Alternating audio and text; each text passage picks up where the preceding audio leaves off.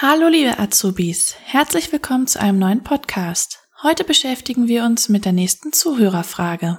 Vielen Dank für die Frage, welche im heutigen Podcast beantwortet wird und dein Engagement, aktiv an diesem Podcast mitzuwirken. Ich wurde gefragt, ob ich eine Podcast-Folge aufnehmen kann, in der wir über die Inventurmethode sprechen. Natürlich spreche ich auch dieses Thema sehr gerne an, also lass uns direkt ins Thema einsteigen. Die Inventurmethode ist ein Verfahren zur Erfassung des mengenmäßigen Materialverbrauchs, auch Verbrauchsmengenerfassung genannt. Sie ist ein Teil der Kosten- und Leistungsrechnung.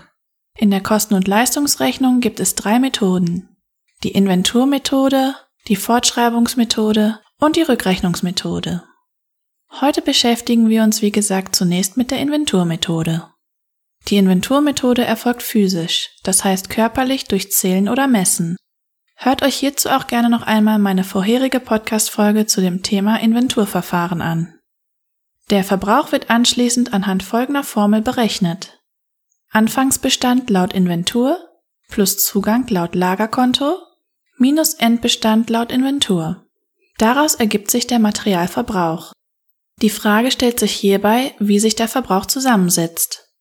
Dies ist auch gleichzeitig die Kritik an dieser Methode, denn die Inventurmethode bringt mehrere Probleme mit sich. Zunächst ist es nicht ersichtlich, für welche Kostenstelle und welchen Kostenträger der Materialverbrauch erfolgt ist. Außerdem sind Lagerverluste durch Schwund, Diebstahl und Verderb nicht nachvollziehbar. Schwund bedeutet, dass etwas zum Beispiel geschmolzen ist. Diebstahl ist selbsterklärend und Verderb ist beispielsweise bei Lebensmitteln, die zwar noch im Lager vorhanden sind, aber bereits abgelaufen und nicht mehr zu verkaufen sind. Die Inventurmethode gibt uns also keine Auskunft über Schwund, Diebstahl und Verderb, sondern nur über den Materialverbrauch an sich. Aus welchen Gründen aber das Material verbraucht wurde, können wir bei dieser Methode nicht nachvollziehen.